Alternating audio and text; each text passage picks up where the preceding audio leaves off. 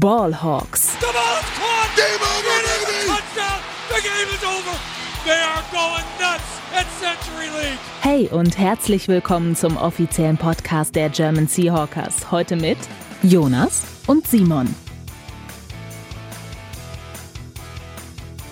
Frohe Weihnachten und damit herzlich willkommen zu unserer nächsten Folge Ballhawks, dem offiziellen Podcast der German Seahawkers. Heute am Mikrofon bin zum einen ich, der Simon, und zum anderen habe ich mir den Jonas dazu geholt. Hi Jonas. Moin, moin und äh, frohe Weihnachten an diesem zweiten Weihnachtsfeiertag noch. genau, zweiter Weihnachtsfeiertag. Wir haben uns nach dem Spiel ein bisschen Zeit genommen, um, um das gute Weihnachtsessen zu verdauen und äh, um natürlich auch nochmal so ein bisschen äh, mehr reinzugucken, wie denn das Spiel gelaufen ist und, und äh, was, was uns da so erwartet hat äh, in Nashville. Und ähm, ja, was uns äh, am Ende äh, erwartet hat, das war ein Sieg, ein Sieg zu Heiligabend. Äh, gegen 22 Uhr war es dann endlich soweit und die Seahawks konnten nach einem erneut zittrigen Spiel, nach einem erneut langen Drive, es geht einfach nicht anders, äh, konnten sie ähm, das Spiel siegreich gestalten. Es ist äh, sehr witzig. Auch dieses Mal sah wieder dieses äh, äh, dieses Chart, was es immer schon mal gibt, äh, mit der Win Probability sehr wild aus, weil die Seahawks nur kurz zwischenzeitlich überhaupt da mal positive Prozente hatten. Aber ganz am Ende dann ein wilder Ausschlag in Richtung 100 Prozent für die Seahawks. Ähm, umso schöner für uns. Jetzt äh, sind unsere, unsere Playoff-Chancen nochmal deutlich gestiegen. Ähm, aber da kommen wir dann gleich nochmal detailliert zu. Jetzt gehen wir erstmal in die Seahawks News. Frisch aus dem Locker Room, unsere Seahawks News.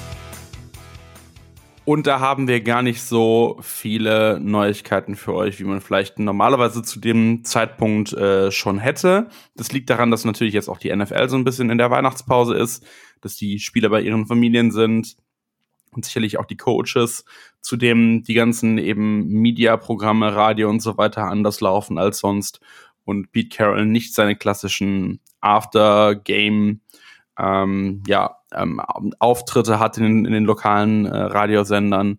Äh, dadurch haben wir noch keine News zu den Verletzten. Wir wissen nur, dass Jordan Brooks, das ist eben noch Info aus der Pressekonferenz nach dem Spiel, Jordan Brooks ähm, seinen ver verstauchten Knöchel ähm, sich wieder verletzt hat und deswegen während des Spiels raus musste. Und Damien Lewis ein angeschlagenes Knie hatte und äh, der musste bei ähm, dem Field Goal, was dann bei dem, bei dem Point after Touchdown, ähm, ganz am Ende des Spiels musste er vom Feld humpeln. Hm, zwischenzeitlich hatte auch Jackson Smith und Jigba ähm, Probleme. Das hat ihr sicherlich gesehen, dass er bei dem einen äh, Versuch in die Endzone dann leider etwas ausgerutscht ist und hinten gegen die ja, Absperrung zu den Fans quasi gecrashed ist, genau an der einen Stelle, wo, wo Beton war und wo nicht. Der Schutz war sehr bitter. Der konnte allerdings schon in der zweiten Halbzeit wieder spielen, deswegen gehen wir da davon aus, dass alles in Ordnung ist. Ähm, tatsächlich News gibt's dazu, aber dann erst in der Preview auf das Spiel nächste Woche an Silvester ähm, gegen die Steelers. Soweit zu den Seahawks News und dann können wir jetzt kommen zum Rückblick auf das Spiel bei den Tennessee Titans. Let's Talk Turkey. Der Rückblick. Ja, Jonas, erzähl doch mal, wie hast du das Spiel wahrgenommen? Ja, also zumal es ja an Heiligabend war, habe ich, muss ich ehrlich sagen, habe ich es mir dann erst im Real Life angeguckt. Ähm, ich habe aber die die entscheidenden Minuten, also die letzten drei Minuten, äh, nicht effektive Spielzeit, sondern oh, oder doch effektive Spielzeit, also das, das Ende des Spiels habe ich dann doch noch live gesehen ähm, und äh, alles das, was mir so davor äh, während des Heiligabendessens guckt man ja dann zwischendurch dann doch mal irgendwie so aufs Handy so äh, bei uns in der in der Gruppe angetragen wurde oder auch ähm, so über den äh, über Twitter und so war es wieder so ja wa warum könnt ihr dieses Spiel nicht mal im dritten Quarter gewinnen oder so? Also es war schon schon wieder richtig, äh, ja, sie haben wieder richtig kämpfen müssen. Ähm, ich habe ja nachher noch die die Recap geschrieben anhand des Real Life auch und ähm, da habe ich dann habe ich mich kurz gehalten, weil wie gesagt es war halt Weihnachten ähm, und im ersten im ersten Quarter waren es wirklich nur Punts. Ich glaube, da habe ich zwei Sätze zu geschrieben und mehr muss man da glaube ich auch nicht drüber verlieren. Also so die die erste Halbzeit war dann richtig äh, war richtig ja nervig für für Seahawks Fans. Ähm, dass äh, Derek Henry dann noch irgendwie einen Touchdown geworfen hat oder für einen Touchdown geworfen hat und die, äh, die Seahawks dann zur Halbzeit irgendwie 10 zu 3 hinten lagen, vollkommen unnötigerweise und dann erst so in der zweiten Halbzeit wirklich richtig in Gang gekommen sind oder sogar im vierten Viertel, kommen wir gleich noch zu. Äh, ja, diese, diese offensiven, diese offensiven Hakeleien und dann ähm, hatte Derrick Henry, glaube ich, letzte Woche hat irgendwie, ich glaube, nur neun Yards erlaufen gegen, äh, gegen die Texans. Und äh, gegen die Seahawks macht er gefühlt wieder, was er will, so in der, in der Run-Defense. Ähm, ja, also es war wieder so ein typisches Seahawks-Spiel. Ja, ich habe tatsächlich das ähnlich erlebt wie du. Ich habe auch während des Weihnachtsessens und äh, dann, dann auch danach immer mal wieder kurz reingeguckt und äh, sah dann so, okay, 3 zu 10 gegen die Seahawks. Was zur Hölle ist da los? Wie kann das sein? Ähm, dann ja äh, ging das ja auch ja bis zur Halbzeit ähm, kaum besser weiter. Und ähm, ja, war, war sehr frustrierend, nur um dann natürlich zum Ende hin wieder reinzugucken und zu sehen, ah, okay, ähm, es ist alles angerichtet für einen Game-Winning Drive und den dann tatsächlich ähm, so halb im Ticker mitzulesen. Mhm. Das äh, war dann war dann ganz schön, aber wie gesagt, ähm, das war wieder das klassische. Warum zur Hölle könnt ihr nicht ein Spiel? Ich meine, vielleicht war es dann letztendlich auch das Trap Game, was wir so ein bisschen vorhergesagt hatten in der Preview. Aber warum kann man so ein Spiel nicht einfach mal anders gestalten? Ja. Warum kann man dann nicht die Überlegenheit auch mal ausspielen? Das ist ja diese Saison durchaus genau ein einziges Mal gelungen, nämlich ähm, im Spiel bei den Giants, äh, dass man dann wirklich auch mal seiner Favoritenrolle gerecht geworden ist und das Spiel deutlich gestaltet hat. Ähm, das war leider einfach wieder nicht drin und äh, es haben einfach wieder extrem viel Basics auch gefehlt und das hat mich, das äh, hat mich wirklich gestört. Dann da wieder zurückzufallen in, in Dinge, die man eigentlich gedacht hätte, schon, schon besser angegangen zu sein. Ähm, aber ja, was soll man sagen? Am Ende ist wieder der, Sieg draus, äh, rausgesprungen und ähm, am Ende hat natürlich dann trotzdem der, der Coaching-Staff quasi wieder recht behalten, weil es ist ja ein Sieg bei rumgesprungen. Nur das ist, was am Ende zählt. Okay, ähm, ich würde sagen, lass uns mal ein bisschen äh, näher reingucken und lass uns mal vielleicht bei den Running Backs anfangen. Ken Walker, 16 Versuche für 54 Yards, was schon unglaublich wenig ist. Und dann muss man dazu noch sagen, da war ja der eine lange Lauf dabei für 24 Yards. ja. Das heißt, wenn du mal rechnest, dann, dann sind das letztendlich 15 Versuche für 30 Yards gewesen, was einem Schnitt von zwei Yards per Carry entspricht. Und das schon wirklich, also bodenlos. Ähm, für, mich völlig unverständlich, weil eigentlich das ein Spiel gewesen wäre, was wie, wie gemalt für ihn gewesen wäre, wenn man ihn ein bisschen besser geschemt hätte, war so mein Gefühl. Ja. Ähm, was ist denn dein Eindruck von, vom Laufspiel der Seahawks gewesen? Äh, ja, also ich bin da voll bei dir. Wenn man auf die, die letzte Woche geguckt hat ähm, gegen die Texans, da hat äh, Devin Singletary als Ersatz Running Back von, von Damian Pierce hat irgendwie über 120 Yards gegen die Titans erlaufen.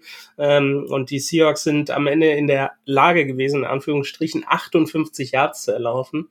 Das äh, waren die zweitwenigsten Yards. Ich habe gerade mal geguckt oder habe gerade hier die Statistiken vor mir. Diese Saison, nur gegen die Ravens haben sie noch weniger Yards erlaufen, da waren es 28. Äh, da bin ich gerade fast vom Stuhl gefallen, als ich das gelesen habe. Äh, und die Seahawks haben jetzt, ich habe das auch mal zusammengerechnet, haben jetzt in 16 Saisonspielen haben sie neunmal ähm, weniger als 100 Yards erlaufen.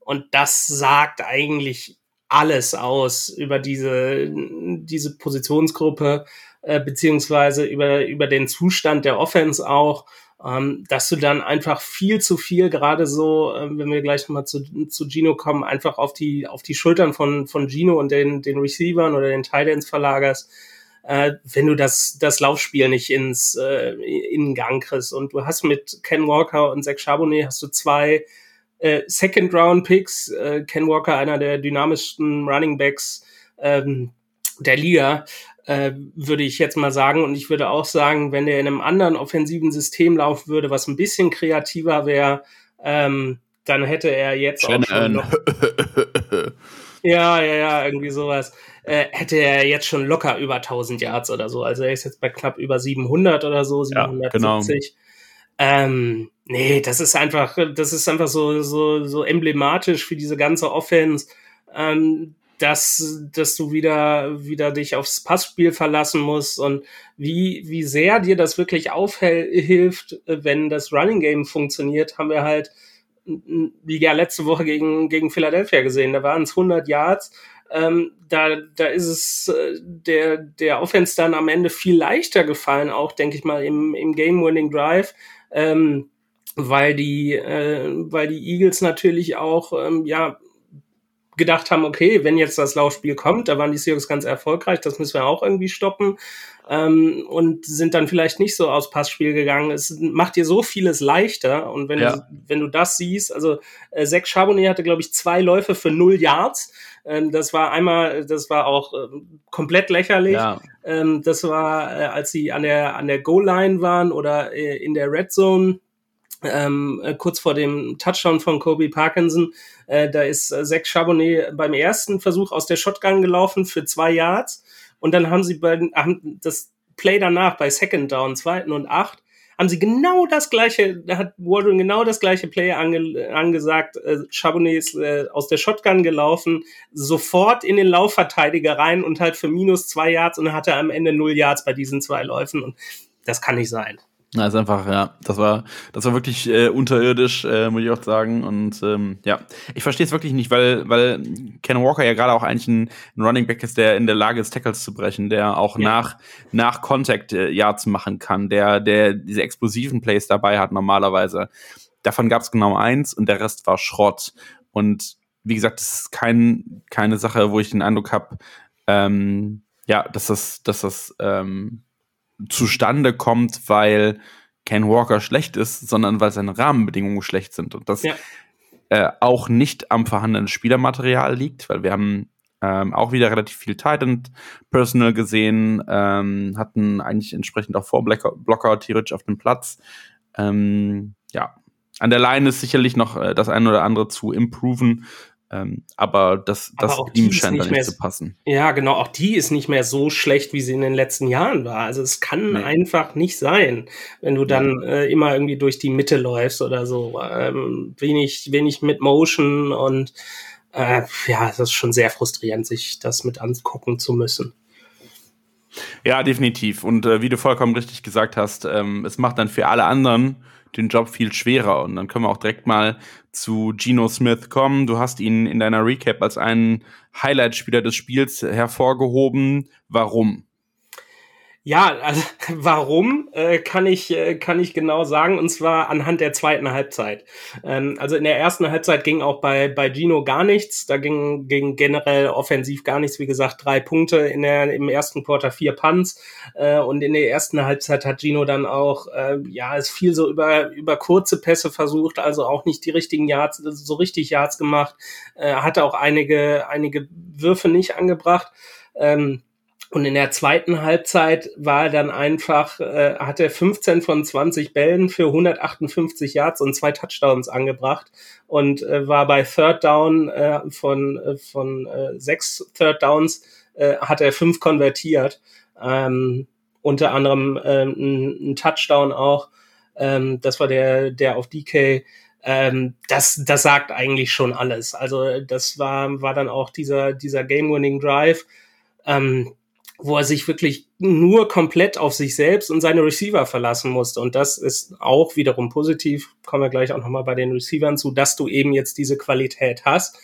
Ähm, aber dann hattest du halt zum Beispiel diesen, diesen Wurf bei dritten und 14 auf äh, Jackson Smith und Jigba über die Mitte, was wirklich ein, ein Geschoss war, also dass JSN den gefangen hat, ich glaube auch gegen zwei Verteidiger am Ende über die Mitte da ging es aber mal über die Mitte wieder, ne? Ähm, das, das ist auch so ein Ding.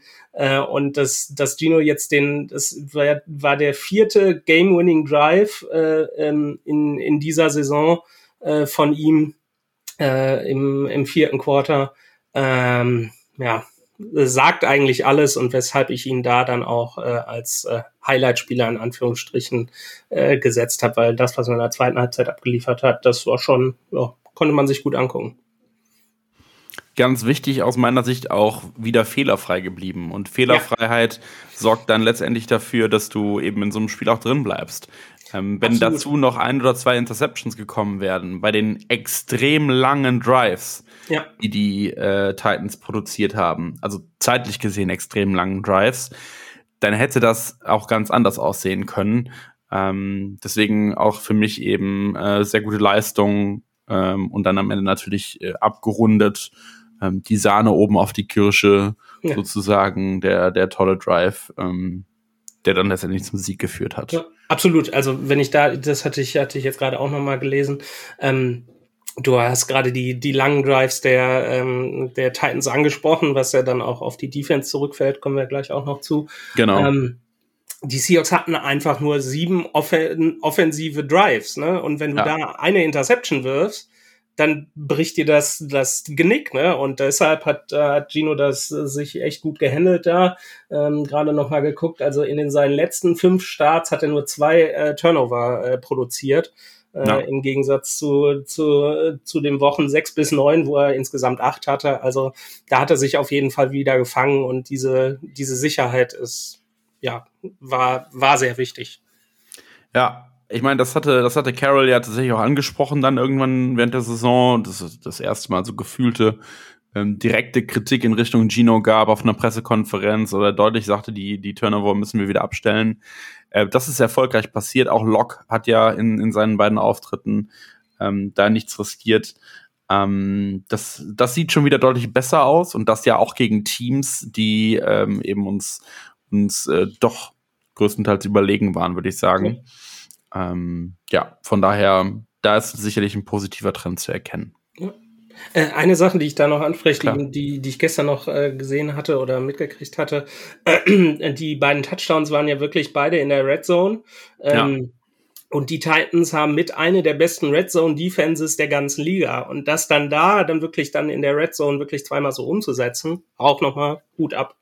Ja, Hut ab. Ähm, dann aber, wenn wir von Hut abreden, vor allem auch Hut ab für DK Metcalf und ein unfassbares Play bei diesem Touchdown.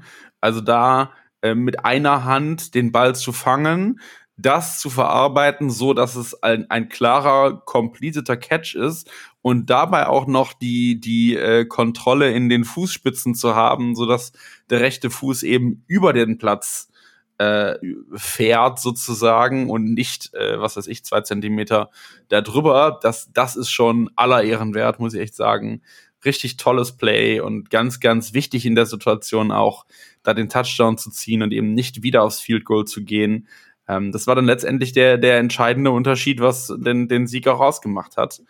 Ähm, allgemein DK aus meiner Sicht mit einer richtig guten Leistung, ja, auch gegen, gegen viele Verteidiger äh, Bälle gefangen und, und festgemacht, wichtige Plays gehabt, Drives am Leben gehalten und hat sicherlich auch im Vergleich zu den anderen beiden Right Receivern äh, nochmal unterstrichen, warum er vermutlich die Nummer, am ehesten die Nummer eins ist und auch in die nächste Saison sicherlich als Nummer eins gehen wird.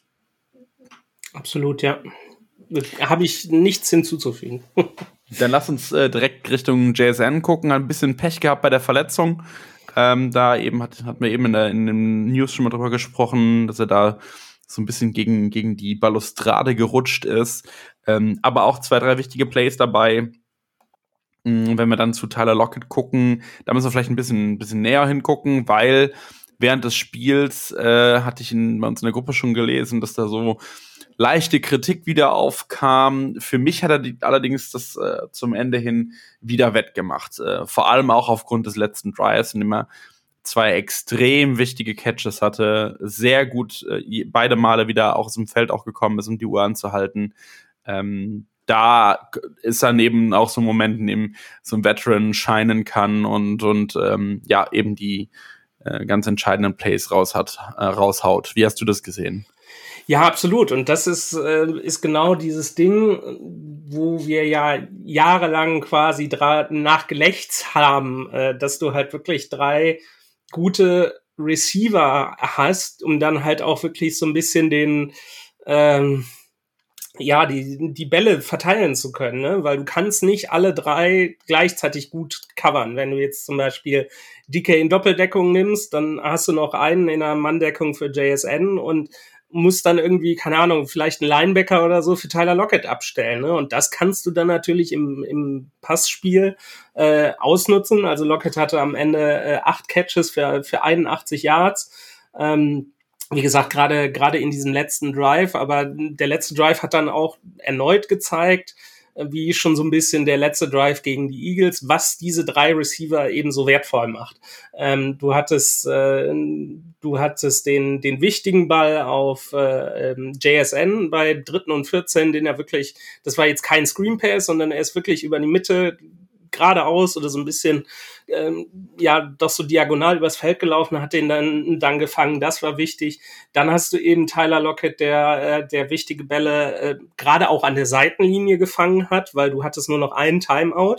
Ähm, Sprich, er hat dadurch auch immer, dadurch, dass er dann den Ball an der Seitenlinie gefangen hat und jetzt ausgegangen ist, hat er auch immer die Uhr angehalten. Ne? Das ist immer auch so, ist auch so ein, so ein Veteranending. Das hat er natürlich im, im Kopf, dass er genau weiß, okay, ich muss den Ball jetzt hier fangen und dann out of bounds gehen, damit halt eben die, die Uhr anhält, damit wir nochmal Zeit kriegen.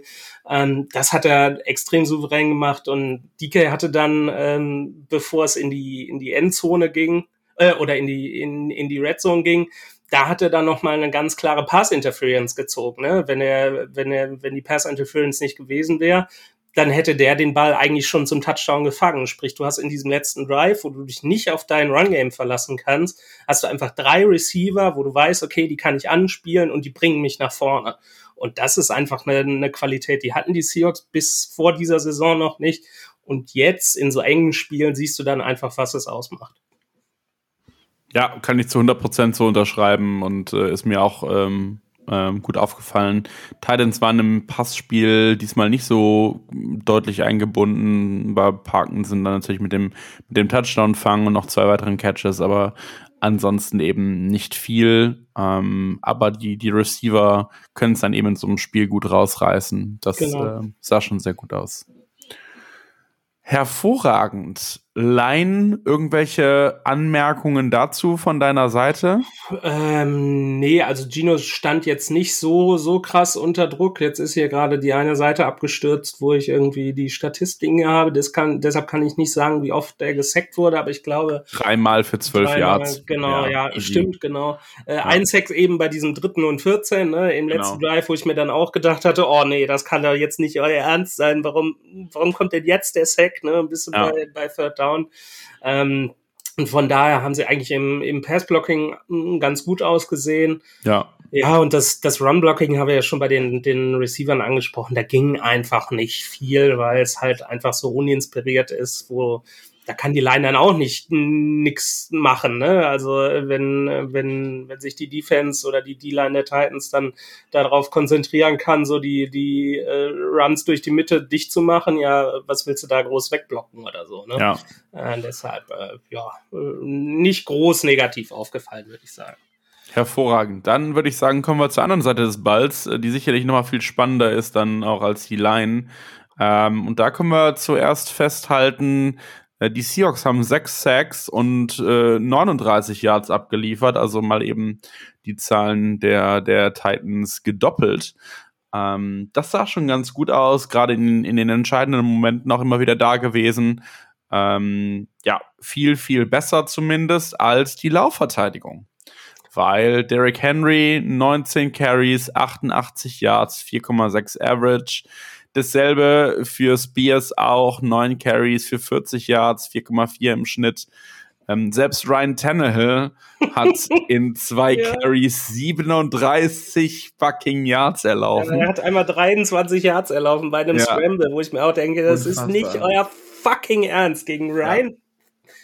Entschuldigung, Tannehill. Ja. Ah, oh, Jesus ich hatte, ich hatte genau dasselbe Thema, als ich äh, das dann Real Life gesehen habe. Äh, ich habe mich wesentlich mehr über dieses Play aufgeregt, als über ja. diese ganzen acht, neun, elf, äh, zwölf Yard Plays von, von Derrick Henry, weil ja. ähm, dann, wenn, wenn deine Coverage gut ist, dein Contain aber dann so kacke ist, dass Ryan Tannehill in der Lage ist, 23 Yards zu scramblen, ja. dann hilft dir halt auch eine super Coverage nicht mehr. Ähm, das, ja. Ja. Also Tennessee, das, das ja. sehe ich jetzt gerade auch. Äh, die haben durch, durch Runs insgesamt zehn First Downs erlaufen. Das sagt ja. eigentlich schon wieder alles. Äh. Weshalb dann auch die, die Drives halt so lang waren, ne? weil genau. die halt immer wieder durch den Lauf den, den Drive verlängern konnten und das ist halt, boah, ja. bitter. Wir hatten einmal siebeneinhalb Minuten, einmal achteinhalb Minuten. Das sind schon wirklich NFL-Rekordwerte. Die ja. Uhr läuft dann natürlich auch immer weiter. Das ist, ähm, kommt dann noch, noch mal dazu. Ähm, ansonsten Tannehill äh, durch die Luft 18 von 26 von 152, Average von 5,8, äh, Quarterback Rating von 37,8, nicht so besonders gut. Äh, ach Quatsch, äh, von 84,1. Sorry. Während Derrick Henry natürlich ein perfektes Passer-Rating hat. ähm, ein Versuch und direkt in die Endzone. Ja, aber die, die Seahawks-Defense sah da leider echt, echt wieder nicht gut aus. Äh, Gerade in der ersten Halbzeit haben sie ähm, den, den Lauf nicht gut verteidigt bekommen. Dann ja auch äh, entsprechend äh, im zweiten, im zweiten Quarter den, den ersten Touchdown da kassiert. Okay, so ein Trickplay, ja, es sah halt, sah halt natürlich sah es aus wie ein Power, ähm, Henry hatte den Ball da hinten und ja, das passiert dann halt, dass die dann äh, dahin der Titan irgendwie äh, verloren geht, gerade wenn, wenn der vielleicht anblockt und dann mh, hm, den, den äh, Laufverteidiger frei macht. Das ist äh, etwas, ja, bitter, aber kann passieren. Aber dann auch in der zweiten Halbzeit weiterhin so in Grund und Boden gerannt zu werden und gar, gar keine Möglichkeit zu haben, offensichtlich dagegen, dagegen richtig anzugehen, ähm, das hat sich ja auch, auch wird durch weiter so getragen. Das, das ist schon, ja, leider katastrophal. Wie siehst du das? Ja, absolut. Also äh, wenn man so so in die äh, in die Coverage guckt, dann war die ja sind die sind die Titans da jetzt auch nicht so gut aufgestellt, was die die Receiver angeht. Klar, du hast die Andre Hopkins, aber den den hatten sie ganz gut im Griff. Ja. Ähm, und das Ganze sah halt auch wieder, ja, ich sag mal so, auf der, auf der Safety-Position eigentlich ganz gut aus. Ne? Schöne Grüße an Jamal Adams. Ähm, ja. Julian ja Love jetzt als Neuvater endlich, also jetzt ist tatsächlich endlich soweit und auch äh, Quandre Dix ähm, haben wirklich wieder so so was gerade was was Quandre so ausmachte. Der hat wieder einen ordentlichen Hit verteilt, war auch sehr sehr dynamisch so so im Backfield. Julian Love ähnlich, der hat auch immer äh, einmal so eine so eine schöne schöne Schelle vollkommen legal äh, einem Receiver verpasst. Ähm, ja, die, die scheinen jetzt wirklich äh, wieder, wieder in Gang zu kommen. Äh, und in Gang zu kommen scheint auch äh, Rick Woolen jetzt wieder. Ähm, ja. Der hat, äh, hat äh, das war, war ein bisschen nervig, hat einen, äh, war insgesamt in, in Coverage äh, sehr solide, hat dann wirklich einen einfachen Pick Six fallen lassen, leider. Ah, ich, ja, ich bin so, so geärgert, ey. Ja, genau, genau. Äh, hat sich dann aber wieder, äh, ja, quasi, ähm, ja, nochmal in die, in den Win-Column gespielt, äh, beim, beim allerletzten Play. Ähm, hat er dann auch äh, nochmal einen richtig starken Hit verteilt, so dass der, der Receiver quasi nach hinten gelaufen oder nach hinten geschubst wurde und dann ins Ausgegangen ist. Und da ist diese NFL-Regel halt so, wenn dieser, wenn dieser berühmte Forward Progress gestoppt wird äh, und der Receiver dann nach hinten geht und dann erst ins Aus, dann hält auch in den letzten zwei Minuten die Uhr nicht an. Sprich, da war das Spiel halt komplett vorbei, weil die äh, ähm, da hätten die äh, Titans noch mal drei, drei Sekunden, glaube ich, auf der Uhr gehabt, äh, in dem Moment, wo der Receiver nach dem Hit dann ins Ausgegangen ist. Aber die Uhr hat halt nicht angehalten und dadurch haben die den Ball halt nicht nochmal zum Spiken hingekriegt und da ist das Spiel halt äh, oder ist die Uhr dann ausgelaufen und das war halt auch das Play, was, was Rick Woolen dann gemacht hat. Äh, auf der anderen Seite, was in der, in der äh, Secondary nicht so cool war, war irgendwie Kobe Bryant, der musste, äh, musste ja spielen, weil Devon Witherspoon immer noch verletzt ist, leider. Äh, das ja. scheint äh, wohl wirklich äh, leider ein bisschen heftiger zu sein, hatten wir ja letzte Woche auch schon gesagt. Ähm, der ist mehrfach bei, bei Third Downs äh, irgendwie in Coverage geschlagen worden. und äh, ja, sah da irgendwie auf Nickel gar nicht so gut aus. Deshalb äh, ja, kann Devin Witherspoon auch nicht schnell genug zurückkommen eigentlich. Aber sonst war es von der Secondary her eigentlich sehr, sehr solide. Ja, würde ich, würde ich so unterschreiben. Waren natürlich einige Plays auch dabei, äh, auch längere Plays ähm, über die, die Receiver. Auch Okonkwo, äh, der den, den ersten Touchdown gefangen hat, äh, sonst ziemlich gut eingebunden gewesen ins Passspiel, ähm, sechs Receptions für, für 63 Yards gehabt. Ähm, die Titans haben es halt immer wieder gut eingestreut. Die Seahawks haben natürlich vor allem auch auf den, den Lauf gebissen, ihn trotzdem Klar. nicht verteidigt bekommen. Ähm, aber letztendlich sah die, die Secondary für mich auch okay aus. Bisschen Pech auch gab, was Flaggen angeht, würde ich sagen. Ähm, aber ja, letztendlich ähm, war das sicherlich nicht das Problem dieses Spiels. Das Problem war sicherlich die, die Laufverteidigung und ähm, ja, es fällt mir, es fällt mir schwer, Worte dafür zu finden.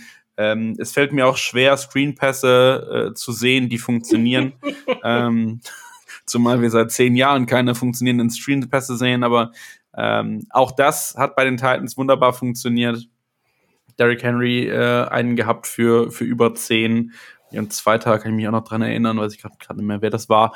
Ähm, ja, das ist schon, schon sehr frustrierend gewesen.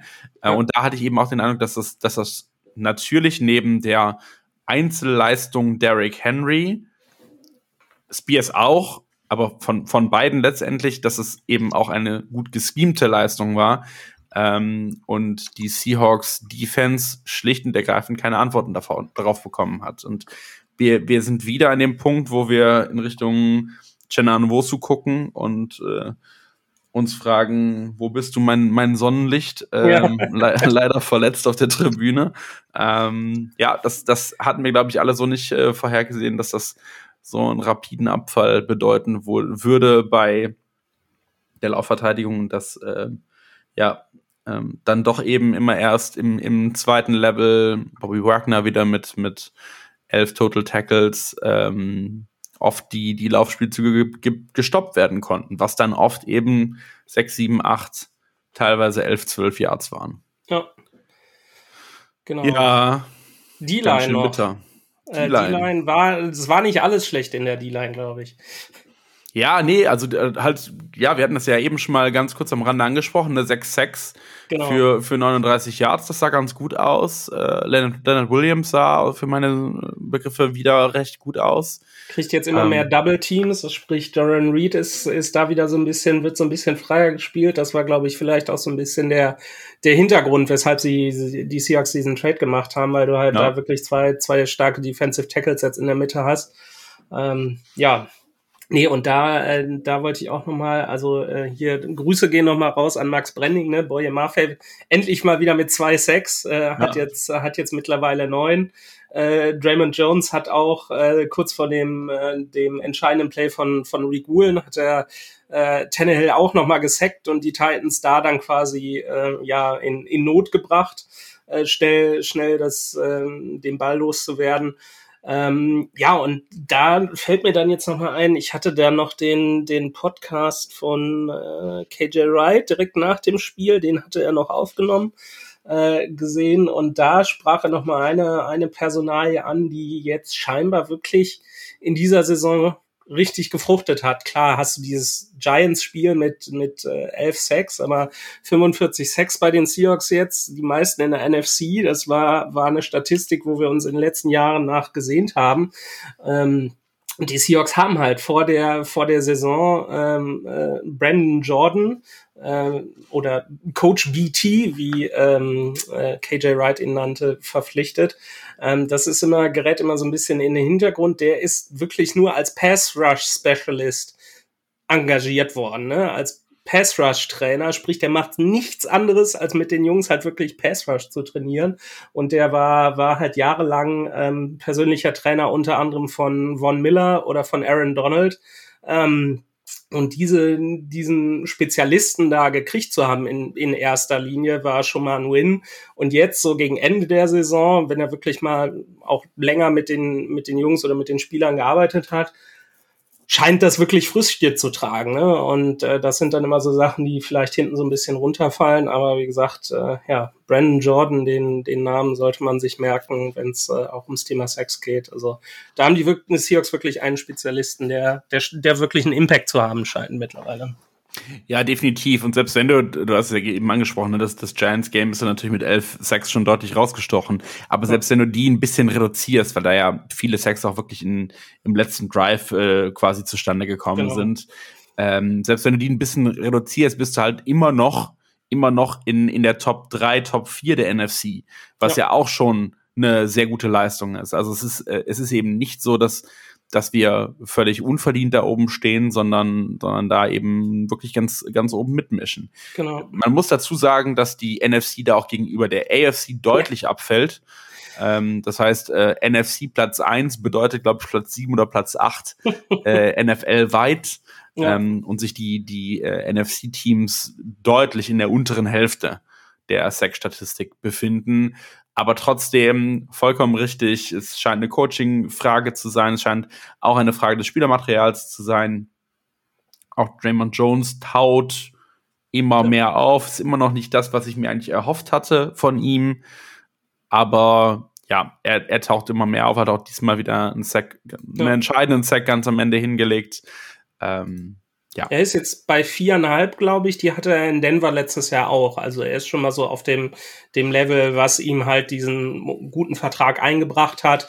Und es sind ja immer noch zwei Spiele, aber wie du schon sagst, klar muss der sich wahrscheinlich auch erstmal in ein neues Team reinfuchsen. Ich glaube, genau. hatte Denver den, glaube ich, gedraftet, sprich, das war das einzige Team, für das er bisher gespielt hat, sprich neue, neue Umgebung. Da musste dann auch erstmal reinkommen. Er ist jetzt noch nicht so Mitte 20 oder so. Ähm, muss er auch erstmal reinkommen und äh, ja, ich würde auch da das, äh, das Urteil vielleicht so ja, erstmal in nächste Saison fällen, Mitte nächster Saison, äh, was man da wirklich für, für sein Geld oder die Seahawks für ihr Geld gekriegt haben. Ja. Ja, ich meine, so, auch so Trades lassen sich sicherlich nicht eben nach, nach 15 Spielen schon, genau. schon final bewerten. Ähm, werden wir sicherlich jetzt auch nochmal die letzten zwei Spiele gucken müssen, vielleicht nochmal eine halbe Saison dranhängen. Äh, und dann sieht das vielleicht auch schon wieder anders aus.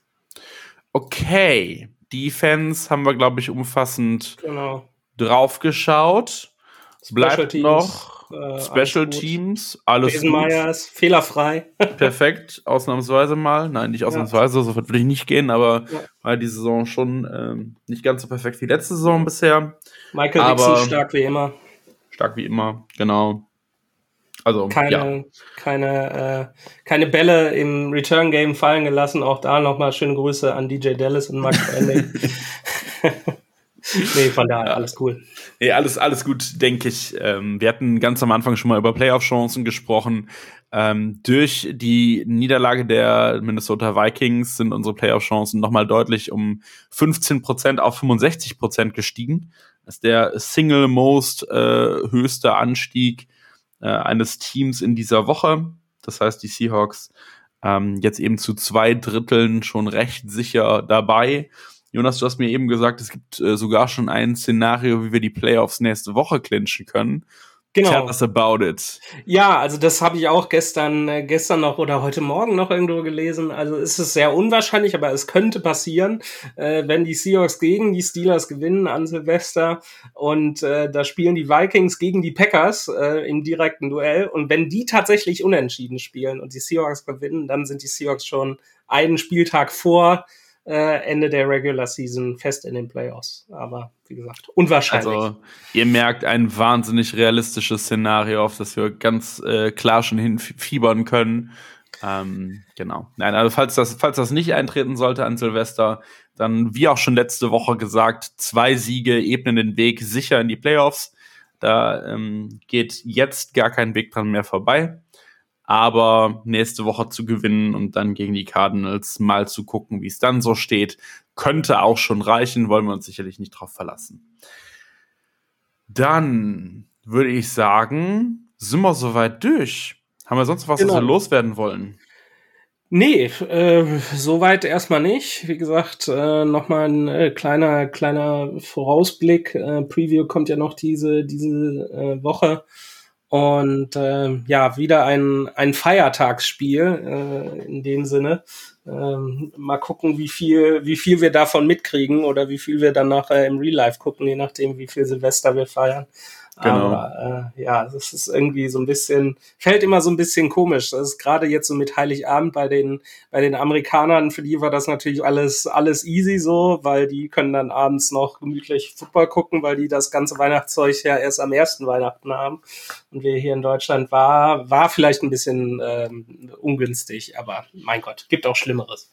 Er ist ja vor allem auch wirklich nur alle, alle fünf, sechs Jahre dann mal genau. so der Fall. Das ist halt, ja ähm, das Pech werden wir immer mal wieder haben. Äh, ist natürlich dann auch wirklich Pech, dass die Seahawks auch noch das quasi einzige Mal in dem 19 Uhr Slot ja. spielen, wenn er noch Heiligabend ist. Mhm. Ich denke, 22.25 Uhr hätten die meisten noch eher einrichten können. Ja. Äh, und dass dann auch der Silvester-Slot natürlich auf 22.25 Uhr liegt. Ja. Äh, und wir über den Jahreswechsel das Seahawks-Spiel haben. oh Mann, ja. Wirklich äh, perfekt. Besser hättest du es nicht skripten können. Mm, nicht. Aber gut. Ja. Ich äh, kann vielleicht noch ankündigen, dass ich beim Steelers Podcast zu Gast bin. Werden wir sicherlich auch über die Social Media Kanäle verteilen. Ja. Äh, ansonsten gibt's wie gesagt, unsere Preview gegen Ende der Woche. Wir haben, glaube ich, auch einen Gast, ne? wenn, mich, also wenn ja. ich so in die Redaktionsplanung gucke. Also wenn Henry das nicht wieder ver Gehst nee, hat er, hat er, nicht, hat er nicht, hat er nicht. Okay, ich habe schon, hab schon mit ihm geschrieben. Von ah, daher, perfekt. Äh, er ist, äh, also, ja. Könnt ihr euch auf Expertise äh, aus der, aus der Steel City freuen. Genau. Ja, dann würde ich sagen, rappen wir es ab. Äh, es war mir wie immer eine Freude. Ähm, Sieg für die Seahawks ist immer im, im Prinzip immer eine gute Nachricht. Ähm, wir können weiter entspannt und gelassen auf die nächsten beiden Spiele gucken.